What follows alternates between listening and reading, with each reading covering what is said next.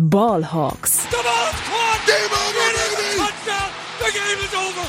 They are going nuts at Century League. Hey und herzlich willkommen zum offiziellen Podcast der German Seahawkers. Heute mit Max und Tobias. Einen wunderschönen guten Tag und herzlich willkommen zu einer weiteren Folge Ballhawks, dem offiziellen Podcast der German Seahawkers. Mein Name ist Max Brending und heute an meiner Seite der geschätzte Kollege Tobias Weil. Ja, einen wunderschönen Tag zusammen. Ja, äh, wir haben heute die große Ehre, über das Spiel des Seahawks gegen die Ravens zu reden. Und was war das nicht für eine Freude, oder? Also ähm, ein, ein, ein Träumchen, was die Seahawks da auf den Rasen gezaubert haben. Ja, die Laune ist auch bei mir heute wieder ganz weit oben bezüglich Seahawks. Also ja, ähm, ich weiß nicht, welche sportliche Niederlage am Wochenende für mich bitterer war. ja, stimmt. Entweder die Dortmunder wieder zu Hause vier Stück eingeschrieben bekommen oder die Seahawks die 37 reingekriegt haben. Also. Ja, er kommt ungefähr aufs Gleiche raus, glaube ich. Ne? Also, ja, ähm, hart. ja. auf jeden Fall für beide Teams äh, eine gute Standortbestimmung.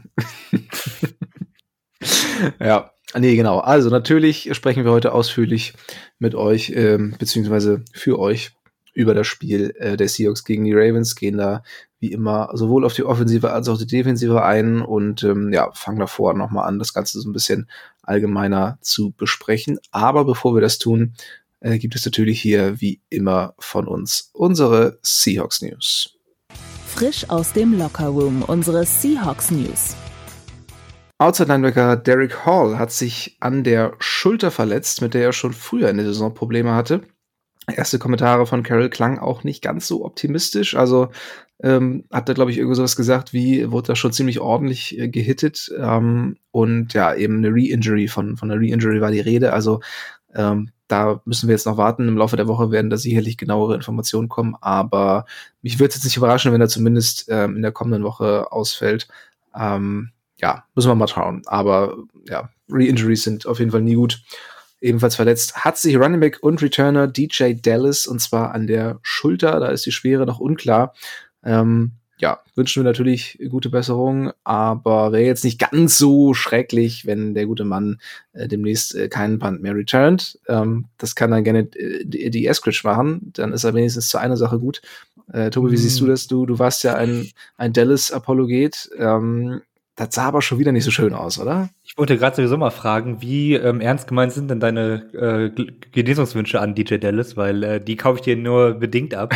ähm, nein, also ich glaube, wir, wir wünschen. Ich hoffe, er, er, wird schnell gesund und dann gecuttet. Das ist so mein, mein Wunsch. Ja. ja, ich glaube, wir wünschen hier keinem irgendwelche Verletzungen. Ähm, ja, äh, nee, also wie gesagt, also ich habe ja nur gesagt, dass die ähm, diese Sicherheit beim Punt äh, fangen und so weiter von ihm äh, da irgendwie heraussticht und er dann irgendwie ja das, was irgendwie da ist, macht. Er wird halt nichts kreieren in so einem Punt-Return. Aber seien wir mal ganz ehrlich, also ähm, die Esquitch möchte ich da halt auch nicht sehen, weil äh, ja, das ist halt bisher auch alles immer ähm, ja eher schlecht gewesen, was er returned hat. Also ich bin mal gespannt, was man dann da macht. Ähm, ja, aber mal sehen. Man weiß ja nicht, wie lange er ausfallen wird.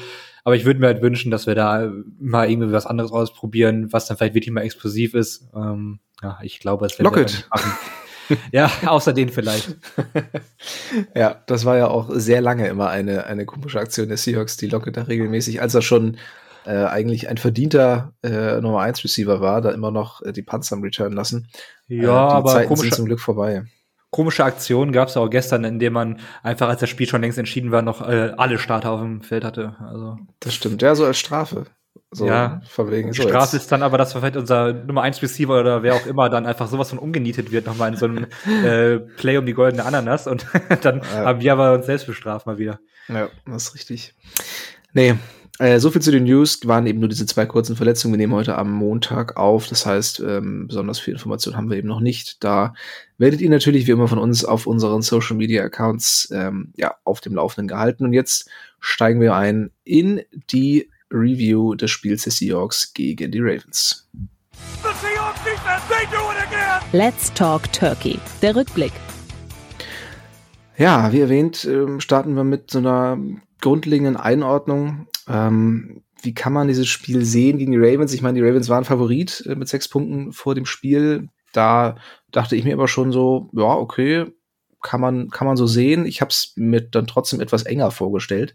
Ähm, und dann äh, wurden wir dann doch eines Besseren belehrt. Also Äh, Tobi, ja, wie, wie, wie hast du das Spiel gesehen insgesamt? Vielleicht so ein bisschen allgemeiner. Äh, wie war deine, deine Einstellung vor dem Spiel und ähm, ja, wie, wie wurden deine Hoffnungen dann begraben? Hm.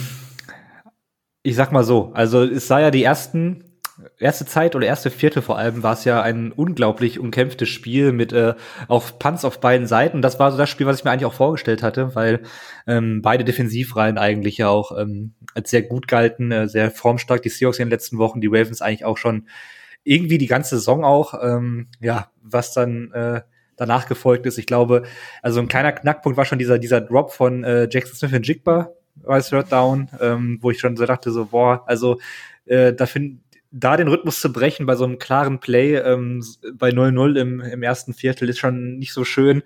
Wer weiß, wie viele Chancen man noch kriegt, aber dass man dann so wenig Chancen bekommt, den Ball zu bewegen, das hätte ich dann auch nicht erwartet.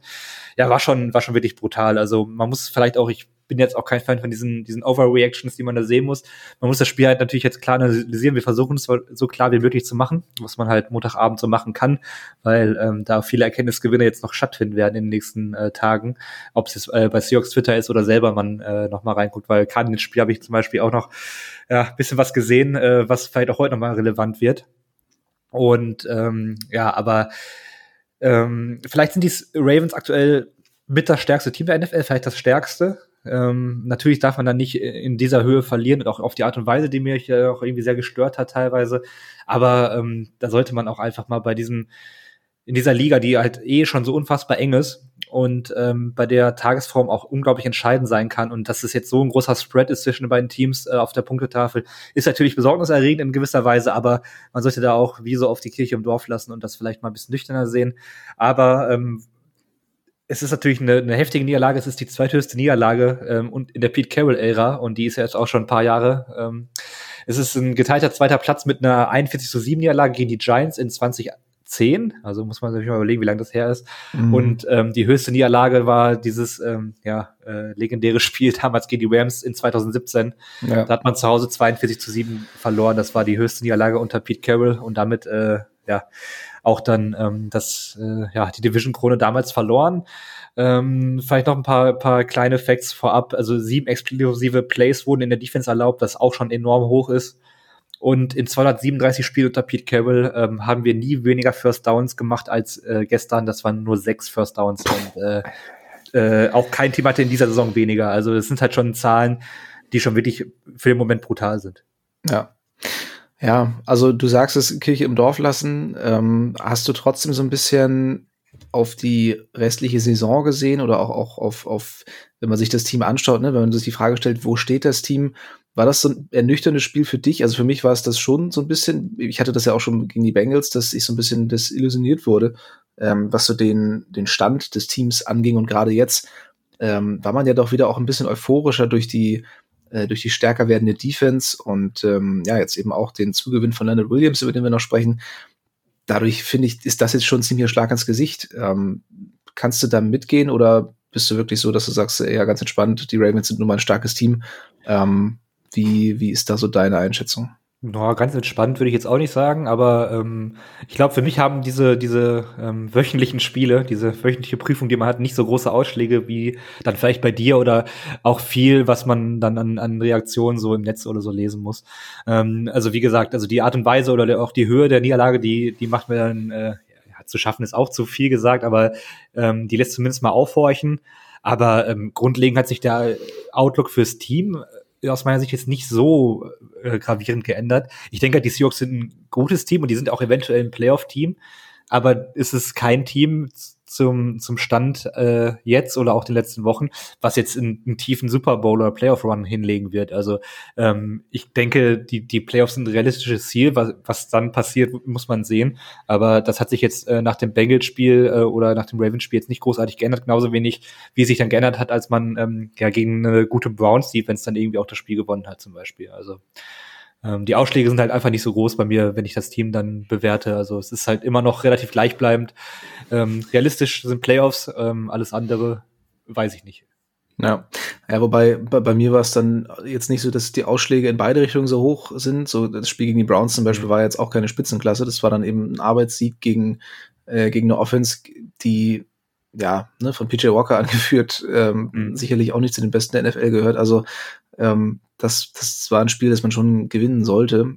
Äh, von daher bin ich da jetzt nicht euphorisch geworden. Aber ja, nach der Niederlage gegen die Bengals, jetzt die Niederlage gegen die Ravens in der Höhe. Ähm, klar sind beide starke Teams, aber das war schon ähm, war schon ein bisschen Augenöffner und gerade wenn man sich jetzt in den, die nächsten Wochen anschaut, ich meine, jetzt geht's kommende Woche gegen die Commanders, das ist ähm, noch machbar, sollte machbar sein, aber danach kommt ja dieser absolute Horror-Stretch mit zweimal 49ers, einmal Cowboys, einmal Eagles. Also ähm, wenn man sich da jetzt nicht schnell was einfallen lässt, dann äh, ja, gehen die Seahawks in diesem Vierer-Stretch da ohne Sieg raus und ähm, dann kann man sich die Playoffs auch so, langsam ähm, ja, nicht, nicht abschmieren, aber dann wird es natürlich sehr, sehr schwierig. Also ich glaube, ähm, man sollte langsam mal, man sollte sich langsam mal raffen, wie man so schön auf, äh, auf Twitter sagt. Ähm, ja. Wollen wir ein bisschen detaillierter werden oder hast du noch allgemeine Takes zum Spiel? Nee, machen wir, weil ich glaube, äh, das, was jetzt kommen würde, passt viel besser in das, was wir jetzt machen. Ja, perfekt. Dann beginnen wir natürlich wie so oft mit der, mit der Offensive. Ähm, Jetzt ist die Frage, wollen wir direkt in die Position rein oder wolltest du jetzt noch einmal äh, so ein bisschen grundlegend was zur Offense sagen? Du hattest hier eine kleine Anmerkung in unseren Ablaufplan geschrieben. Ja, lieber gerne erstmal ein bisschen äh, genereller, ähm, weil äh, ich mit ähm, ja, manchen Entscheidungen nicht so ganz zufrieden bin, was man äh, offense-technisch gemacht hat gegen die Ravens. Also ähm, die Ravens haben ja eigentlich äh, so, wie äh, es auch beworben wurde, sehr viel, ähm, ja, also auch sehr viel geblitzt, sehr viel über Stunts gemacht. Äh, also die Defensive Line, die ganze ähm, Defense ist einfach auch unfassbar schnell. Und ähm, man hat sich da irgendwie meiner Meinung nach total mangelhaft drauf eingestellt. Und äh, das nächste Problem ist halt, Shane Walden ist, glaube ich, ein, ein guter Offense-Koordinator, aber er ist miserabel darin, Adjustments innerhalb des Spiels zu treffen auf Sachen, die man entweder nicht vorhergesehen hat oder wo man vielleicht dachte, vielleicht hat man einfach auch die Front so ein bisschen unterschätzt und dachte, man kriegt das schon irgendwie hin. So ähm, als mhm. Beispiel, äh, man hat sehr, sehr wenig 12 Personal gespielt, also mit zwei Tight Ends. Und äh, ich glaube, nach ähm, ungefähr der Halbzeit hätte man merken müssen, der Druck auf den Quarterback ist so extrem, da sollte man vielleicht mal ein bisschen justieren und äh, das kommt dann halt nicht. Und dann hat, hat man im letzten äh, äh, in der zweiten Hälfte fing es dann aber auch schon wieder an, dass ähm, man irgendwelche Plays gecallt hat, die sich sehr, sehr lange entwickeln. Ähm, das hat man teilweise auch aus Empty Sets gemacht, also nicht mal mit einem Running Back im Backfield, der nochmal irgendwie einen ähm, Rusher aufnehmen kann. Und er denkt, und dann äh, hat auch Gino nicht das richtige Gefühl für Pressure gehabt. Also da kommen viele Faktoren zusammen, aber da muss man dringend der O-Line, die ja auch ähm, ja, vor allem auf Right Tackle immer noch ersatzgeschwächt ist, einfach mehr unter die Arme greifen. Und äh, deswegen bin ich da ja, ein bisschen, ähm, ja, ich weiß nicht, warum man es nicht macht oder ob man so von dem Gameplan dann überzeugt ist oder so schlecht den Gameplan überhaupt erstellt, dass man da ähm, ja, also da so chancenlos und zahnlos gegen aussieht. Ähm, mal als Beispiel, also wir hatten gestern 39 Snaps ähm, mit 11 Personnel, hatten dabei ein EPA pro Play von minus 0,55 und daraus eine Passrate von 80 Prozent. Das heißt also, ähm, man hat, hatte einen Titan auf dem Feld, der dann eventuell auch Passempfänger war, weiß man nicht, äh, muss, muss man halt jedes Play irgendwie einzeln analysieren. Aber man hat irgendwie das, äh, also ich habe das Gefühl, man versucht Jackson Smith und Jigba unbedingt aufs Feld zu bringen, was ich ja auch erstmal befürworte, weil da hast du halt einen ersten Pick ausgegeben, aber diese Saison hat einfach bisher gezeigt, dass dieses 12 Personal unglaublich effizient und gut auch ist. Ja. Ähm, weil gestern haben wir nur sechs Snaps aus diesem äh, 12 Personal gespielt, wo ich mir auch schon denke, also das ist auch schon wieder absoluter Wahnsinn. Ähm, da hatte man EPA pro Play immerhin von plus 0,18 und äh, eine Passrate aus 300 Prozent, also es war sehr lauflastig aus diesem Personal aber man hat halt Positives äh, erzeugt und das hat man mit der gesamten Offense in den anderen Personal Groups überhaupt gar nicht gemacht, die noch so auf dem Feld waren. Und ähm, ja, also man hätte das Spiel mit damit auch nicht gewonnen, weil das sind trotzdem relativ wenig EPA per Play gewesen. Ähm, aber warum man sich da so an diesem 11 Personal äh, festklammert, ja, das weiß ich nicht so recht. Also das ist irgendwie so ein bisschen, ähm, ja, bisschen schwierig und äh, ist, ähm, ja, ich habe noch einen, einen, weiteren Vermerk dazu, aber das machen wir vielleicht später bei den Titans dann nochmal. Ja, sehr gerne. Ähm, nee, bin ich total bei dir. Das ist äh, auch was, was ich seit ein paar Folgen schon äh, angemerkt habe, dass, dass das, was in der ersten Saisonhälfte oder ne, im ersten Saisonviertel sehr gut funktioniert hat, eben äh, die Spiele, das, das Spiel mit den Titans äh, aus 12 Personal, mit, mit den Bootlegs, mit den, ähm, mit den offenen Routen, die dadurch oft kreiert wurden, ähm, dass das arg zurückgegangen ist und dann ja eben auf, auf Kosten, ähm, beziehungsweise zu, zugunsten von, von Eleven Personal. Ich bin persönlich ein Fan davon, JSN mehr einzubinden, weil er sich auch sichtlich bessert. Ähm, also man, man sieht mittlerweile auch deutlich mehr von ihm. Man sieht, äh, dass, dass er seine Sache auch gut macht, äh, abgesehen von diesem einen Job, den du, den du schon erwähnt hattest. Aber ähm, Jackson Smith Njigba war beispielsweise der einzige Receiver äh, mit positivem, äh, mit positiven Expected Point, äh, Points Added. Also weder Metcalf noch Lockett noch einer der Titans oder Runningbacks ähm, haben das hinbekommen. Also er war der einzige, der, bei dem man irgendwie so ein bisschen was hoffen konnte, wenn er dann mal angespielt wurde. Ähm, hat auch ein paar Bälle gefangen. Also er gefällt mir schon besser. Aber dieses Erzwingen von Eleven Personal ähm, auf Kosten eben von, äh, von Formationen, die sich bewährt haben, äh, da bin ich auch absolut kein Fan von und ich kann es auch nicht so richtig nachvollziehen. Ähm, ja, ich kann, kann mich dir da eigentlich nur anschließen. Ähm, bin ich äh, ja auch irgendwie überfragt, warum man, warum man davon weggegangen ist. Ähm, ja, ja, man sollte halt da irgendwie einfach zu seinen Stärken spielen. Also ich verstehe es halt irgendwie nicht. Äh, man kann es ja, man, es ist ja auch keine Forderung, irgendwie, dass man auf einmal keine 11 Personal mehr spielt. Aber wenn man doch zum Beispiel merkt, es läuft sehr, sehr gut mit, mit dem, mit dem 12 Personal beispielsweise, dann, dann bleibt doch erstmal dabei und dann kann man daraus ja immer noch mal äh, irgendwie rausgehen und, und gucken, ob das dann funktioniert. Aber dass man auch so extrem an äh, da, diese Splits hat, also 39 zu 6, zur schlechteren Personal-Gruppe. Also ja. das verstehe ich halt irgendwie nee, gar nicht. Nee, absolut. Gerade solange die Offensive Line noch ähm, verletzungsbedingt äh, ja eben nicht in Bestbesetzung spielen kann. Also ja. Abram Lucas ja nach wie vor nicht dabei. Äh, wir hatten jetzt hier einen Mix aus Stone Forsyth und ähm, Jason Peters. Der ist wie alt nochmal? 42? ähm, ja. auf, auf Right Tackle. Da kommen wir gleich auch gerne nochmal zu. Das sah zum Teil auch echt schrecklich aus. Ähm, also, dass man dadurch ist dann auch mal mit, mit Personnels und, und mit, mit gewissen Formationen äh, versucht, äh, ja, eben die Offensive Line so ein bisschen zu unterstützen, ist auf jeden Fall keine ganz schlechte Idee. Und besonders, wenn man eben drei Titans hat, äh, mit, mit Parkinson, mit Disley und Fant, die durchaus ähm, alle in der Lage sind, ein gutes Spiel äh, abzuliefern, haben wir ja alle schon gesehen. Verstehe ich nicht, warum man ähm, ja, sie nicht mehr einsetzt. Gerade Disley ne, hatte gefühlt überhaupt keine Snaps, aber ja, da, da kommen wir ja dann gleich im, im Thailand-Segment nochmal zu. Ähm, ich würde sagen, wir können jetzt äh, so ein bisschen in die Position reingehen. Ähm, beginnt natürlich mit Quarterback. Und ja, Gino hatte kein gutes Spiel, so ehrlich muss man sein. Ähm, gerade mit 13 Bälle angekommen, ähm, unter 50 Prozent und äh, ja, kein Touchdown, eine Interception minus 0,41 EPA per Play und minus 13,3 Completion Percentage over expected. Also gerade der, der letztere Wert, das ist eigentlich einer, bei dem Gino, selbst wenn es nicht ganz so gut läuft, immer noch relativ gut dabei ist. Also eben ähm, ja, Bälle anbringt, von denen man nicht unbedingt rechnen konnte, dass sie ankommen.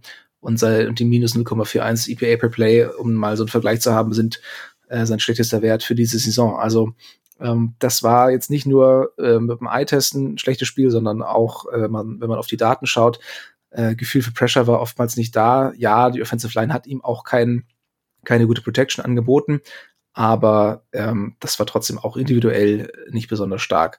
Äh, trotzdem muss man, glaube ich, sagen, der Hate, der sowohl irgendwie auf auf Twitter oder Instagram oder auch in unseren äh, Regionalgruppen da auf WhatsApp auf Gino eingeht, ist zum Teil wirklich surreal. Vor allen Dingen, wenn man sich anschaut, wie viele Leute da mittlerweile Drew Lock fordern, wo ich mir auch denke, sag mal, glaubt ihr allen Ernstes, dass Drew Lock gegen diese Ravens Defense auch nur, auch nur eine Nuance besser aussehen würde als Gino? Ähm, Finde ich völlig absurd, den Gedanken. Wir wissen mittlerweile, was Drew Lock ist, was Drew Lock kann und äh, ganz besonders, was er nicht kann. Ähm, und da irgendwie zu glauben, dass dann Wechsel von Gino auf Drew Lock irgendwelche positiven Verbesserungen gebracht hätte, ähm, finde ich dann doch auch irgendwie ziemlich unwahrscheinlich, auch ziemlich albern. Wie, ja, siehst du das? Ich finde diese Diskussionen, das hatten wir jetzt ja auch schon oft, ich finde das sehr, sehr müßig. Ähm, was für Extreme da in der, in der Meinungsbildung irgendwie herrschen oder, oder da vertreten werden, ähm, wie ma diese Marktschreibermentalität, die man da irgendwie hat und äh, dass man da, also es ist auch eine Diskussion, dass ich mich größtenteils außer jetzt hier mit euch dann irgendwie rausziehe, weil ich da einfach auch gar keinen Bock mehr drauf habe.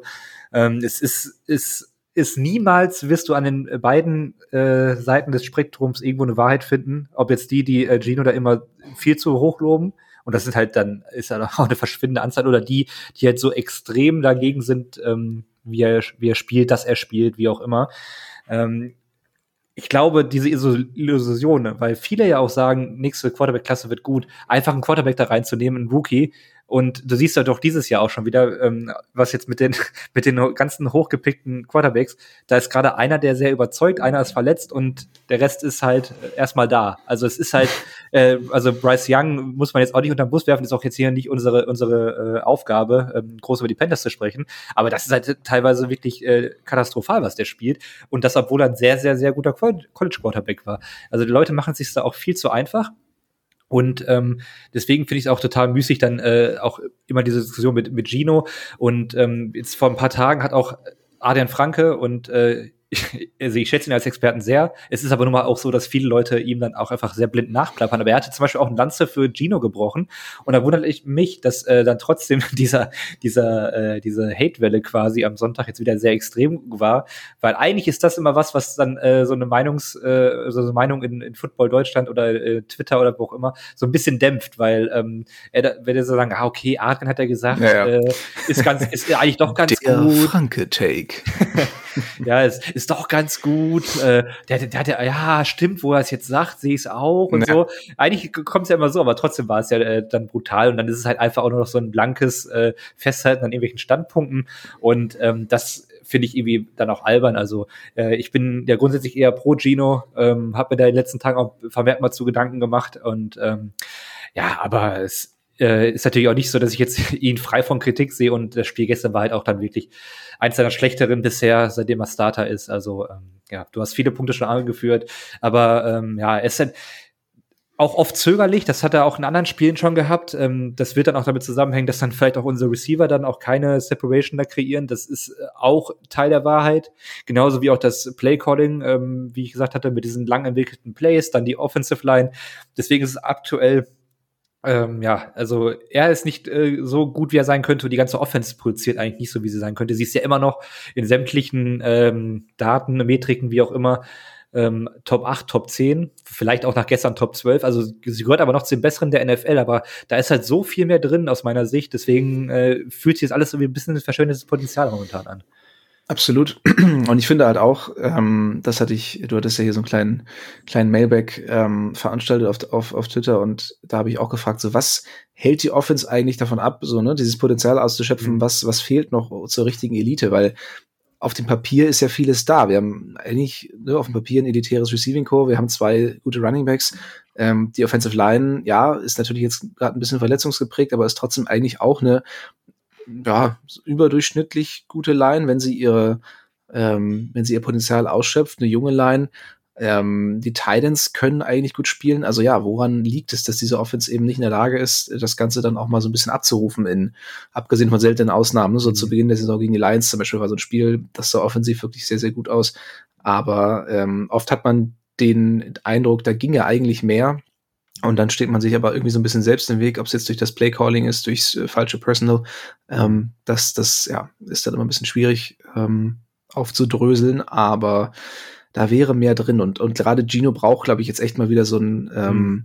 auf jeden äh, Fall, so, ja. so, ein gut, so ein Spiel, äh, in dem er dann auch mal gar nicht nur um den Leuten das irgendwie zu beweisen, sondern auch für sich selber und auch für die Offense, um dann wieder mehr Selbstbewusstsein reinzubringen. Und ähm, da kommt Washington natürlich ganz, ganz gut gelegen, ähm, die gerade ihre äh, gefühlt ihre kompletten Pass Rush weggetradet haben ähm, und ja auch in der Secondary doch etwas äh, unsicher wirken im Laufe dieser Saison. Von daher, wenn das mal kein, also wenn, wenn Gino in dem Spiel auch ähm, ähnliche Probleme hat, dann könnte man vielleicht so langsam mal überlegen, ähm, was da genau bei ihm selbst persönlich vielleicht auch schief läuft. Aber ähm, ja, das dazu dann in den kommenden Folgen auf jeden Fall mehr. Ja, also wie du sagst, also die mentale Stärke oder die mentalen Aspekte, die werden in diese ganzen EPAs und äh, CPOAs und so weiter halt einfach nicht abgebildet.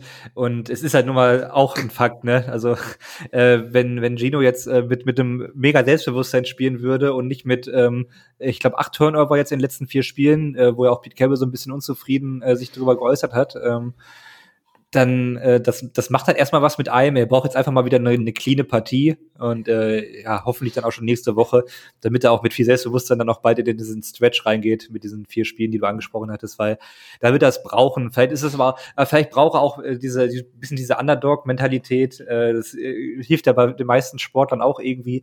Vielleicht ist es ja genau das, dass er dann halt gegen die Cowboys, Eagles und 49 spielen muss, wo keiner ihm irgendwie was äh, zuschreibt und da, da blutet er dann auf einmal wieder auf. Also ähm, ja. Aber erster Standardbestimmung wird dann nächste Woche sein. Also bin ich äh, gespannt gegen die Commanders. Ja.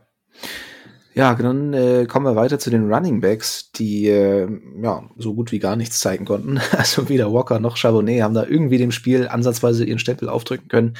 Ähm, das sah zum Teil echt schlimm aus. Also beide haben auf ihre Weise immer noch mal versucht, da so ein bisschen ähm, Plays zu kreieren. Ne? Charbonnet hat, hat beim bei, bei den Inside Runs äh, durchaus auch noch mal ein paar Yards after Contact machen können. Walker äh, ist hier und da mal wieder nach außen äh, gebounced und hat da noch mal ein paar Yards geholt insgesamt, aber beide mit unter zwei Yards pro Lauf, also äh, wirklich unterirdisch. Run-Blocking kaum existent. Ähm, ja, Chabonnet mit mehr Snaps als Walker tatsächlich, ähm, angesichts des Spielstandes, dadurch, dass Chabonnet ja natürlich auch oft bei Third Down auf dem Feld steht, ähm, jetzt auch nicht groß verwunderlich. Ähm, ja, Run-Blocking oder Laufspiel allgemein, machst du dir da in die Richtung Sorgen? Muss, muss sich da auch vieles ändern oder ähm, war das einfach nur eine sehr starke Laufverteidigung? Ich glaube, das war einfach eine sehr starke Laufverteidigung, weil das ist ja selten vorgekommen, glaube ich, seitdem wir hier irgendwie zusammen aufnehmen. Aber wir haben ja auch zuletzt gefordert, lauf doch mal mehr den Ball, weil es ja so gut funktioniert hat. Also ähm, ich glaube, dass da ist das Talent halt äh, vor allem individuell auch auf der Running Back Position voll da und ähm, deswegen da mache ich mir noch am wenigsten Sorgen drum. Ähm, man wurde auch äh, da an der Line einfach überpowered teilweise oder auch von den von den äh, Linebackern, die runtergeschossen sind und so weiter. Also da hat man keine Mitte gefunden. Das ist halt auch das Problem wieder. Ich meine, klar, das ist dann die individuelle Stärke der Offensive Line auch teilweise, aber auch da hätte man dann wahrscheinlich Play Calling wise äh, andere Sachen machen können. Oh mein Gott, ey, jetzt fange ich hier schon fast an wie Henry, äh, feindes Englisch nur noch auszupacken. Ich versuche, ich versuche mich ein bisschen zu beschränken. Vom Play Calling her. Ja, Play Calling wise. ähm, ja, da hätte man vielleicht auch noch ein bisschen der Offense helfen können, aber da mache ich mir noch am wenigsten Gedanken drum, dass das nicht wieder funktionieren wird. Aber auch hier könnte man ja auch mit mehr Titans laufen. Hier könnte man aber auch mal auf das altbewährte Mitte zurückgreifen, dass man einfach einen sechsten Offensive Liner mit aufs Feld äh, packt, was ich, was man ja damals mit äh, George Fent gerne gemacht hat. Das hat damals äh, die, die Vikings ganz schön äh, unter die Räder kommen lassen. Also ja. auch sowas äh, sollte vielleicht mal zur Diskussion stehen. Oder Jake Bobo mal äh, ein paar mehr Snaps geben. Ja. auch äh, im Blocking der war äh, gestern auch sehr wenig auf dem Feld, ne? Ja, der hat, äh, ich weiß gar nicht, ich hatte, hatte es vorher noch offen, aber der hat, ähm, ich glaube, unter zehn, unter zehn hm, Snaps. Ich glaube, neun Snaps waren es. Ja. Das war auf jeden Fall ausbaufähig. Das ist natürlich auch nicht optimal. Nee. Gut, ja, Running Backs, ähm, ja, war, war, war eine gebrauchte, war ein gebrauchtes Spiel. Äh, Wide Receiver, wir hatten JS vorhin schon angesprochen. Ähm, insgesamt 63 Yards, davon auch einen sehr schönen äh, Catch äh, über, über 30 Yards, eines der wenigen explosiven Plays der Seahawks. Ähm, ja, einziger Receiver mit positivem EPA. Also wie gesagt, ne, man sollte nicht zwanghaft versuchen, ihn da irgendwie ähm, auf, auf, auf Kosten der, der, der besseren Personals einzubinden. Aber wenn er auf dem Feld steht, ähm, finde ich, sieht das mittlerweile oftmals schon ganz gut aus. Ja, also mein Bedenken bei JSN war ja auch nicht, dass der, also dass da gab es halt andere Bedenken, zum Beispiel, dass er nicht diesen High-End-Speed hat, den er vielleicht auch gar nicht braucht und so. Ähm, aber dass er als ziemlich reifer oder, oder fertiger Receiver in die NFL kommt, das, das war schon so, ähm, äh, ja, mein, mein Take damals und meine Einschätzung und deswegen wundert mich das jetzt auch nicht, dass er jetzt eigentlich schon sehr, sehr ready für die NFL irgendwie auftritt, jetzt nach wenigen Wochen. Ähm, ja, also keine große Überraschung. Ja. Ja, Lockett und Metcalf, ähm, beide jetzt nicht besonders positiv hervorgestochen. Metcalf mit einem, mit einem langen Play ähm, hat er sich gut gelöst vom, vom Cornerback und ist dann auf einer, ich weiß gar nicht, wie die, wie die Route heißt, wie so eine, wie so eine tiefes, ähm, eine tiefe In-Route äh, oder, oder, oder was, eine Post? Ich weiß es gerade gar äh, nicht das genau. war wahrscheinlich eher so eine Overroute. Also ähm, der mhm. ist ja mhm. keinen richtigen Cut gelaufen, sondern ja. hat einfach nur so einen Soft-Cut gemacht und da versuchst du dann einfach von der rechten Spielfeldseite zum Beispiel jetzt auf die linke komplett rüber zu schießen, dass du einfach äh, Also es ist kein, kein äh, besonders tolles Route Running. Das ist halt einfach nur so eine Overroute, dass du auf die andere ja. Seite kommst. Hat ja dann auch gut funktioniert und du kommst dann damit ordentlich Speed auch äh, äh, an den Ball, wenn es dann so klappt wie gestern. Ähm, ja, aber das war auch so, das ist mit das Einzige, was man leider sehen konnte von Metcalf. Ne? Ja. Ja, ein paar Targets gab's noch, ne, aber oftmals auch, äh, er war nicht wirklich frei. Also das war dann wirklich so ein Verzweiflungswurf immer von, von Gino da irgendwie äh, grob Richtung Metcalf und der war dann aber meist mindestens von, mhm. von Humphreys gedeckt und ähm, das, äh, ja, ist dann, ist dann halt schade, dass er, dass er da dann sich nicht durchsetzen kann, aber das war jetzt auch keine Situation, in der man sagen würde, Mensch, den muss er aber haben, mhm. ähm, sondern ja, ein bisschen schwierig. Lockett ja, manchmal auch. wird er auch so ein bisschen gehandicapt noch. Also ja. ähm, mit dem Ball in der Hand vermeidet er, glaube ich, auch aktuell dieses Trucken, was er gerne mal gemacht hat. Äh, vielleicht ist da auch immer noch ein bisschen Nachwehen. Ne? Von, ja. Also ja, da haben wir noch einen anderen Kandidaten später auf der anderen Seite des Balls, wo ich auch so ein bisschen äh, mhm. die Idee hätte, dass er, dass er sich ein bisschen zu sehr schont vielleicht. Ja, ja Lockett auch hin und wieder ähm, mit einem mit einem ganz guten Catch zum zum First Down, aber auch da kommt irgendwie relativ wenig. Also das ist so, so dieses Ding. Ne? Auf dem Papier sind die beiden absolut elitär und eines der besten Receiving Duos der Liga, aber ähm, diese Saison hat, also gab es noch nicht so viele Highlights, oder? Oder, oder vertue ich mich da gerade? Ich, ich weiß es nicht. Ich bin irgendwie ein bisschen underwhelmed bis jetzt von, von den Receiving-Leistungen. Hm, teils, teils. Also ich, ich glaube, ich weiß, was du meinst. Also dieses, zum Beispiel die, die äh, Locket äh, Touchdown Reception vor ein paar Wochen, diese, ähm, wo den dann noch irgendwie mit äh, den Zehenspitzen in die Endzone kommt. Äh, also meinst du halt diese, diese spektakulären Plays wahrscheinlich. Ne? Ja, aber auch so die, diese also so regelmäßige Produktion, äh, also Production. Also mhm. Ähm, so die Stats, wenn man auf die ganz normal auf die Total Stats guckt, mhm. das mhm. fällt schon extrem ab im Vergleich zu, letzt, zu, zu den letzten Jahren. Ne? Also äh, mhm. gerade weil ich ihn ja auch in meinem Fantasy-Team habe, merke ich das ja auch von Spieltag zu Spieltag. Ja, da, da, kommt deutlich, ja. da kommt deutlich weniger bei rum noch als in den mhm. letzten äh, Jahren. Das ist ähm, ja. ja. beide jetzt zur Halbzeit mit 400 Yards äh, Lockett ungefähr und 450 Metcalf. Das ja. ist jetzt jetzt ist halt nicht das, was man sich irgendwie so, so erhofft, aber es, das ist halt äh, wieder 1000 Yard Saison ist da auf jeden Fall bei beiden wieder drin und dann ist das ja eigentlich auch schon wieder in Ordnung. Ne? Aber ich glaube, ich weiß, was du meinst. Also die die die, die äh, Production im Passing Game ist sowieso so ein bisschen ja so ich glaube, die leidet halt komplett unter dem, was wir halt die letzten Wochen dann äh, sehen. Dann ähm, fehlen natürlich auch die Touchdowns, die du in der Endzone nicht äh, verwandelst. Vielleicht auch bei beiden Spielern, ne, die dann mm. äh, die Stats so ein bisschen pushen würden. Ja. Ja. Aber grundsätzlich, also äh, unter so einem Spiel wie gestern äh, leiden die Outside Receiver halt noch mal viel krasser als dann äh, Inside, die dann ja, ja klar. Also das ist halt auch so ein bisschen, ne? Ja. Ja, ähm, Titans. Du, du wolltest dich insbesondere zu den Titans nochmal äußern.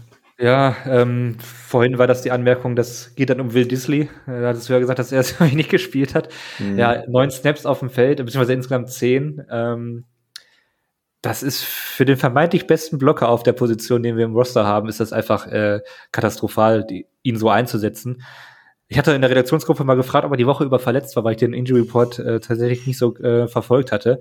Aber da ist mir halt nichts bekannt und ähm, dann finde ich es auch sehr komisch, dass man Disley da nicht öfter aufs Feld schickt. Also das ist halt genau für solche Spiele ist er eigentlich der, der perfekte Spieler. Also er ist halt über die Mitte eine sichere Anspielstation, ähm, auf den du nicht verlassen kannst. Und er ist halt der beste Blocker im Team aus meiner Sicht. Also äh, Fant ist auch ordentlich und Parkinson hat sich auch gesteigert, aber aber Disley ist äh, für mich der, den ich da aufstellen will, äh, wenn ich da ähm, ja, den, den Tackles helfen möchte zum Beispiel. Und das ja. ist halt wieder nicht passiert, nur neun Snaps oder äh, das ist halt schon, also das verstehe ich. Halt von mir aus auch auf Right Tackle stellen, wenn das so weitergeht.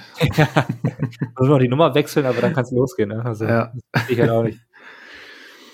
Nee, also das ähm, kann ich auch nicht nachvollziehen. Aber ja, da werden wir jetzt nicht schlauer werden, äh, was da die, die äh, Beweggründe waren. Ähm, ja, Offensive Line, natürlich Charles Cross äh, durchgespielt auf Left Tackle.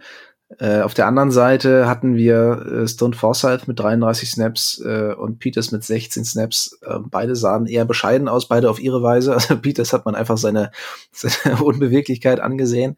Ähm, der wirkte auch ein bisschen, ähm, ja, wie sage ich das jetzt freundlich?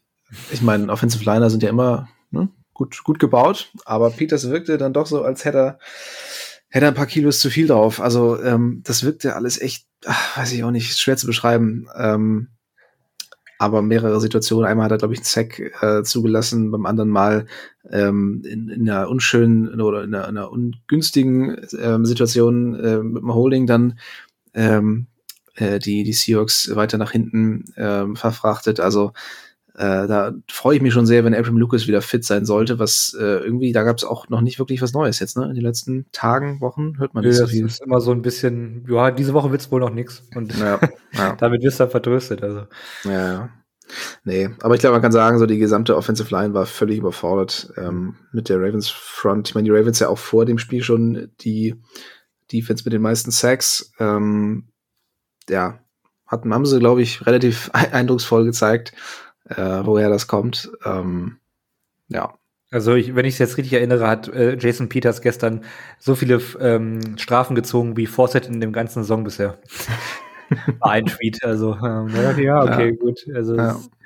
sollte vielleicht nicht so sein. Ähm, nee. Peters war, ich glaube, Peters war schon immer ein bisschen fülliger tatsächlich über die ganze Karriere, aber vielleicht ist das in dem Alter jetzt auch mittlerweile eher was, äh, um nochmal Guard zu polstern und äh, mm. nicht Tackle.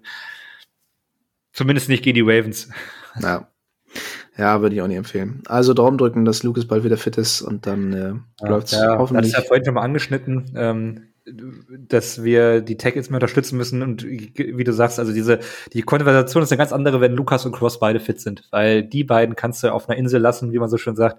Und das äh, kannst du aber mit dem aktuellen Personal so nicht machen. Und dann wünsche ich mir ein bisschen mehr Flexibilität einfach. Ja, wechseln wir die Seite des Balles, kommen zur Defense und äh, ja, auch auf, auf der Seite sah es anfangs gar nicht so verkehrt aus. Ne? Also wir haben ja vorhin noch kurz drüber geredet, aber gerade in der ersten Hälfte, im, im ersten Quarter auf beiden Seiten ja offensiv kaum was zustande gekriegt, also viele Punts, ähm, da die Defense ähm, ja gut, gut reagiert auf, auf die Offensive der Ravens und irgendwann ähm, ja, standen sie dann eben auch sehr lange auf dem Feld, wurden nach und nach immer mal wieder überwunden. Und gerade im Laufspiel war es ja tatsächlich ähm, ziemlich schlimm irgendwann. Also das war bis vor ein paar Spielen noch eine Stärke bei den Seahawks. Jetzt erst gegen die Browns, jetzt gegen die Ravens so viel zugelassen. Ähm, machst du dir da Sorgen?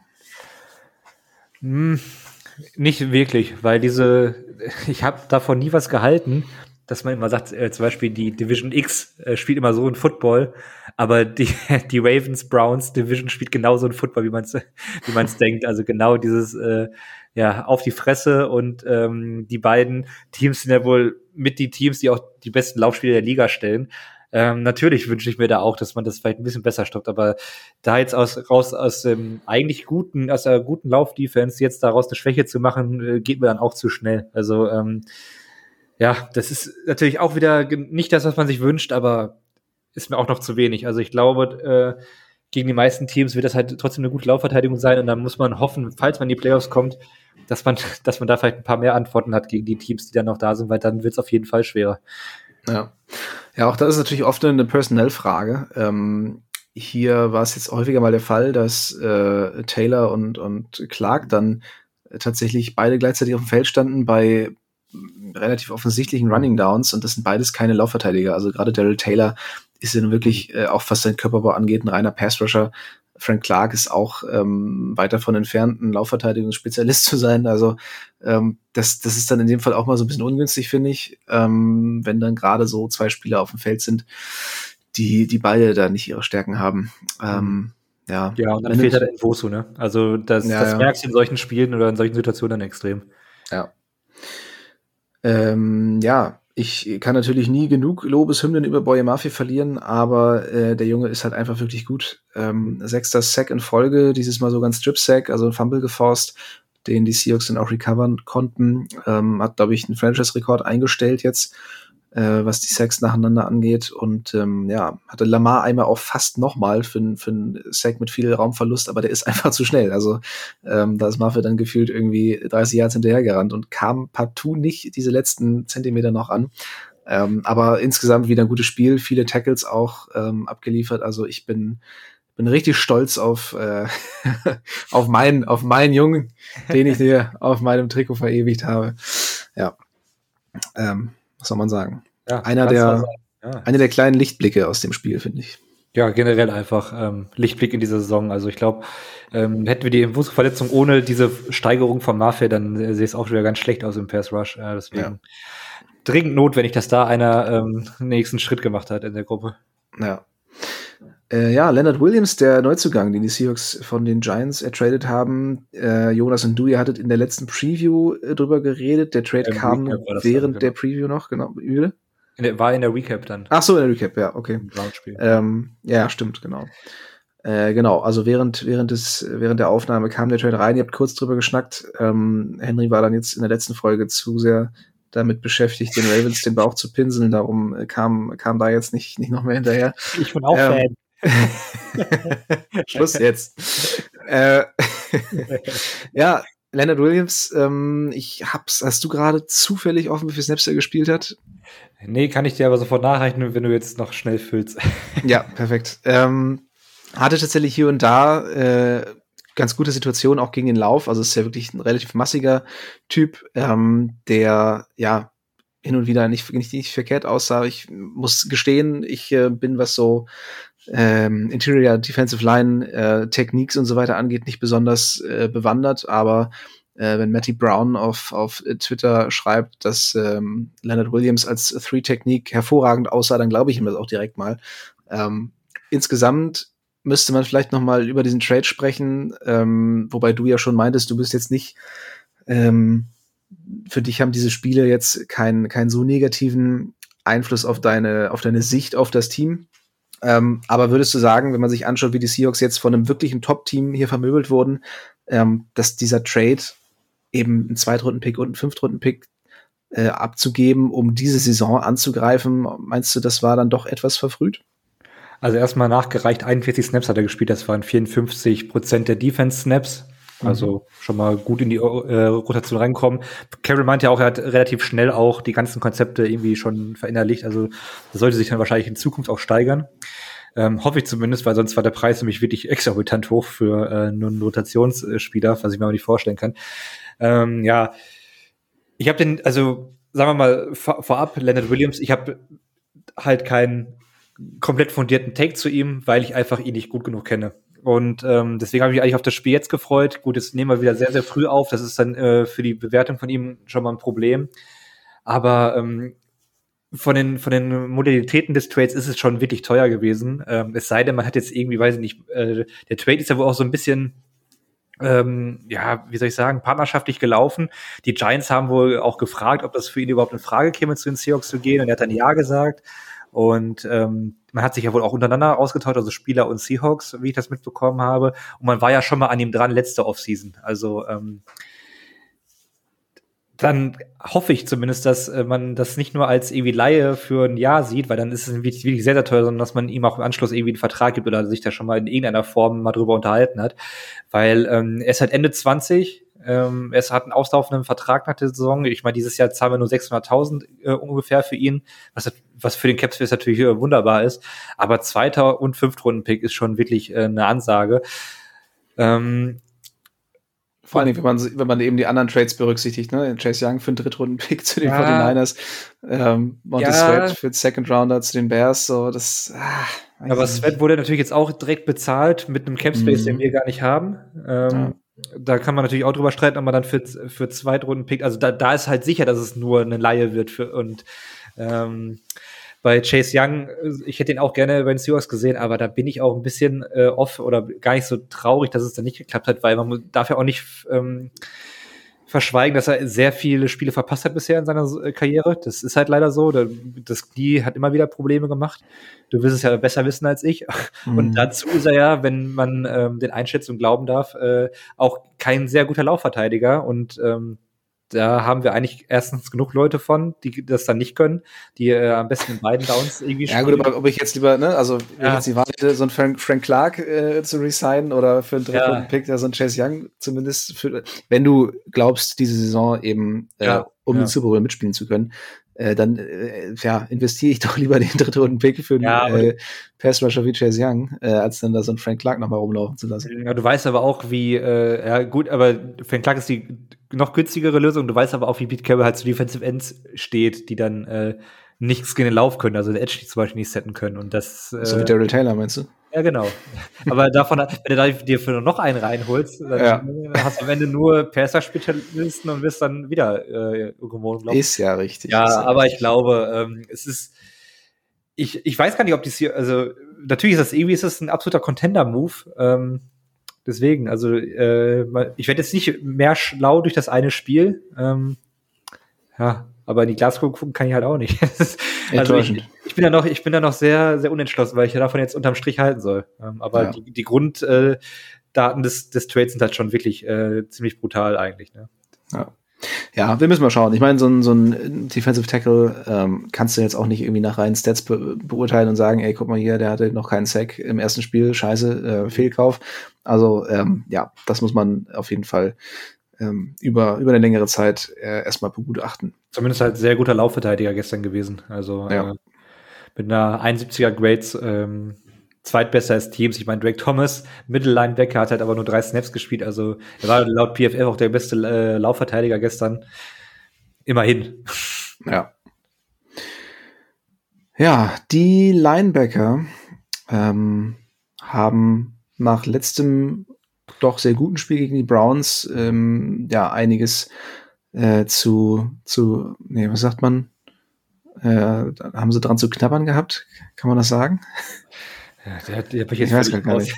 die, haben, die haben auf jeden Fall einiges zu tun bekommen äh, gegen die Ravens und äh, das sah hier und da wirklich nicht besonders erfolgreich aus. Also ähm, sowohl Brooks als auch Wagner äh, haben hier und da mal wieder ähm, ja, in Coverage nicht, nicht besonders gut ausgesehen, auch in der Laufverteidigung nicht so solide wie gewohnt. Ähm, eine Situation von Brooks war ganz stark, hat äh, Trey Flowers, ähm, äh, Trey Flowers, sag ich schon, oh. genau den gleichen Versprecher hatte Henry auch in der Preview. Ähm, wie heißt er denn jetzt? Mit Vornamen? Safe Flowers. Safe Flowers, mein Gott. Ähm, er hat da auf einer relativ tiefen Route tatsächlich bis kurz vor die Endzone gecovert und den Ball dann verteidigt. Also das war ganz stark. Ansonsten äh, ausbaufähig, oder wie würdest du das sehen? Ja, also das war schon ähm, im Vergleich zur Vorwoche wirklich äh, ziemlich schlecht, äh, was, was Brooks dann gespielt hat. Die, die Noten vom PFF beispielsweise sind gar nicht so, also die sind halt äh, so eine 50er, also so halt unterdurchschnittlich. Aber ich fand, das war schon ähm, äh, ganz schöner Leistungsabfall in der einen Woche. Also ja, John Brooks irgendwie gar nicht, gar nicht mehr so präsent, nicht, nicht mehr immer im Ort des Geschehens, wie man es irgendwie gewohnt ist. Ähm, deswegen ein bisschen schade und, und Wagner, ähm, auch mit dem schlechten Spiel gestern. Also ähm, man hat da die Defizite, die er athletisch hat, die wurden halt gnadenlos attackiert und aufgezeigt. Also ähm, ja, das war, war leider nichts von der Linebacker-Gruppe im Gesamten. Ja.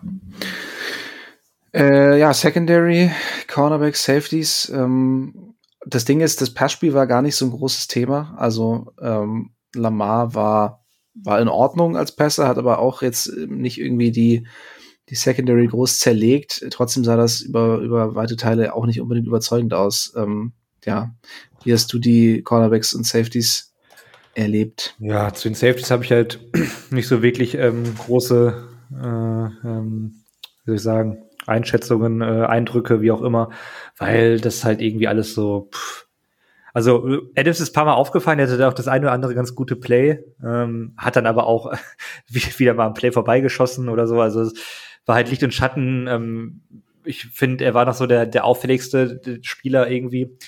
Ähm, aber Woolen müssen wir wirklich mal thematisieren. Weil das war jetzt in, ja, in so ein, ähm, in den letzten Wochen schon nicht so gut. Aber ich weiß auch nicht, was sein wichtiges Problem ist. Ich, ich habe auch versucht, mal zu recherchieren, also mit den Verletzungen. Er hat ja zum Beispiel auch die ähm, Vorbereitung ein bisschen verpasst, weil er einen Eingriff am Knie hatte. Ähm, und Vorbereitung ist halt nun mal auch wichtig, ist ja nicht umsonst irgendwie da. Aber es wirkt auch ein bisschen so, als würde er sich gen generell ein bisschen schonen oder nicht so richtig in Kontakt gehen.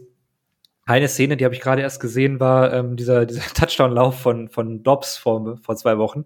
Mhm. Ähm, Wohlen war eigentlich da, aber er macht das Tackle nur halbherzig mit, ähm, mit der Schulter und ja, Dobbs muss einfach daran abprallen und kann weiterlaufen. Und auch gestern ähm, bei dem einen Touchdown-Lauf von Mitchell ähm, war Wohlen eigentlich da hat dann aber irgendwie, also ich glaube, er hatte auch keinen guten Winkel. äh, aufs, aufs Tackle, aber er ist dann auch irgendwie so zurückgezogen und was mir, was mir irgendwie viel mehr Sorge macht, er wollten dann ja noch ähm, äh, hinterherlaufen und er kam einfach nicht hinterher. Und da dachte ich mir, also Woolen ist eigentlich mit Abstand der schnellste Spieler äh, in der, im Team der Seahawks gewesen. Und ähm, er kommt da halt kaum hinterher. Ich meine, ich weiß nicht, was Mitchell für eine 40er gelaufen ist, aber Woolen mussten halt trotzdem einfach irgendwie auch. 4-0, glaube ich. Ja, so sah es zumindest aus im Vergleich.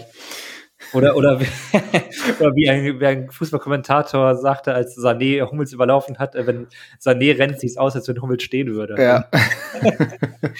Ungefähr so. Also es ist ganz komisch. Also äh, auch gegen äh, Oder Beckham Jr., den, den Touchdown, den er zugelassen hat, ich meine, äh, Oder Beckham Jr. ist lange nicht mehr in seiner Prime und trotzdem ist er äh, ziemlich, ziemlich guter Route Runner aber das Woolen auch nicht mehr recovern kann in den ganzen Bewegungen und äh, das, äh, mit der mit der Länge und, und äh, dieser ähm, Flexibilität, die er in den Hüften noch hat und so weiter, da gar nicht mehr hinterherkommt. Also das ist schon mhm. äh, mittlerweile. Ich habe ja immer noch so getan, also es ist keine Sollbruchstelle, es ist auch nicht ähm, nicht anfällig, aber es macht schon mittlerweile ein bisschen mehr Sorgen. Also ja.